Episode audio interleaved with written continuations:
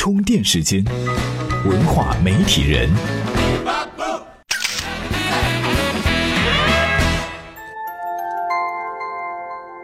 媒体与内容探知世界运行的新规律，欢迎您收听文化媒体人频道。四月十八号，腾讯公司董事会主席马化腾宣布，将捐出一亿股腾讯股票，注入到一家正在筹建的公益慈善基金会，用于中国的慈善事业。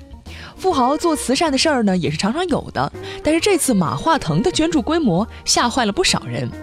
他捐出的股票规模有多大呢？按照当日港股的收盘价计算，一亿股的腾讯股票市价高达一百六十五亿港币，折算成人民币呢是一百三十八点七亿。这一百多亿的财富都是腾讯当家人的私房钱，这笔钱相当于他们八分之一的财富。事情引起了关注。自然就要有人发表所谓的精辟的见解了，说这些富豪之所以喜欢捐股票做慈善，是因为这样可以避税、挣个好名声什么的。事实真的是这样吗？今天的文化媒体人频道呢，我们就来聊聊富豪们为什么喜欢去捐股票做慈善事业。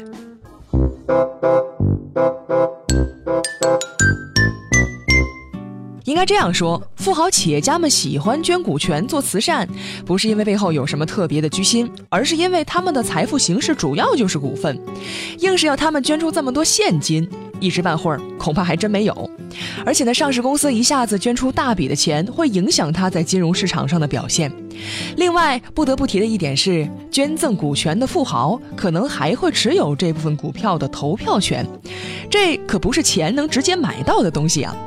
说回到税收的问题，二零零九年，福建企业家曹德旺宣布捐出自己的部分股权，用于支持慈善事业，这是捐赠股权第一起代表性案件。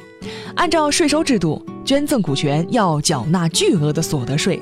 然而呢，慈善基金会支付这笔税收却有困难，如果不支付税收，又得不到捐赠的股权，所以这件事儿在当时引起了不小的争论。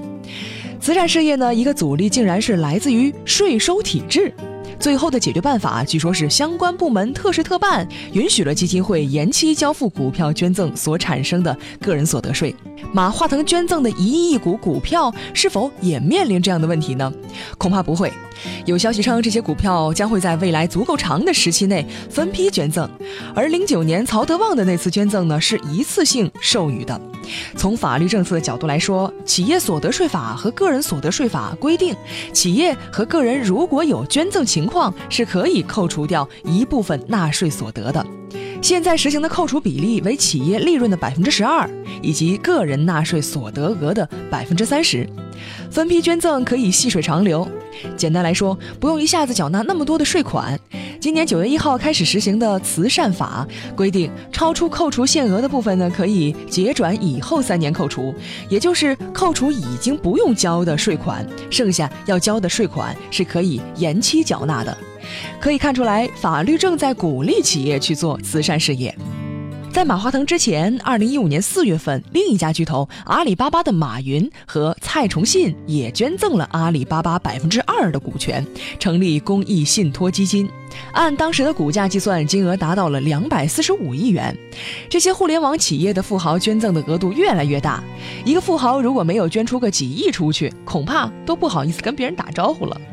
严谨的来说呢，捐赠股票用于慈善事业可以扣除小部分税款，将来也可以延期缴纳税款，但避税这种说法是不可能的。另外值得一说的是，喜欢裸捐的美国富豪们要面临高额的遗产税，国内却没有这样的情况。在讨论这部分内容之前，我们不妨来听一听今天的充电贴士，盘点一下最喜欢捐助慈善事业的富豪企业家。充电贴士。二零一五年十二月一号，Facebook 创始人马克扎克伯格宣布了女儿出生的消息，同时宣布将他和妻子持有的 Facebook 百分之九十九股份捐出，用于支持慈善事业。二零零零年，微软创始人比尔盖茨成立了比尔和梅琳达盖茨基金会，宗旨是消除全球的不平等现象。随后几年，他注入了五百八十亿美元，同时在遗嘱中宣布捐出百分之九十八的财产。全球知名投资家巴菲特承诺放弃百分之九十九的财富，并将其中的百分之八十三捐赠给比尔盖茨的基金会。二零一二年，特斯拉创始人埃隆·马斯克签署了赠与誓言，承诺将捐出个人绝大部分财产用作慈善事业。这部分可能是世界上最有钱的人，也许是最热衷捐钱的人，但也有可能有人比他们更喜欢捐钱，但只是没有那么多钱用来捐罢了。我们接着就来聊一聊他们眼睛当中的慈善事业和我们的有什么不同。在他们多数人的价值观里呢，慈善绝不仅仅是施舍。扎克伯格把财富捐献给慈善事业，并不就等同于这笔财富从此赠予他人，从此不再属于自己。裸捐后的财产呢，依然会受到原来产主人的控制和支配。这个富豪可能同样是基金的股东，享有这些股票对应的投票权。今日关键词。充电时间，今日关键词：富豪慈善。今天要聊的内容呢，基本就结束了。最后呢，分享的文章是今天的话题的延伸部分。比尔·盖茨、扎克伯格这样的富豪为什么愿意成立自己的基金会，用于处理自己捐赠的财产？他们的基金会具体的运作方式是怎样的呢？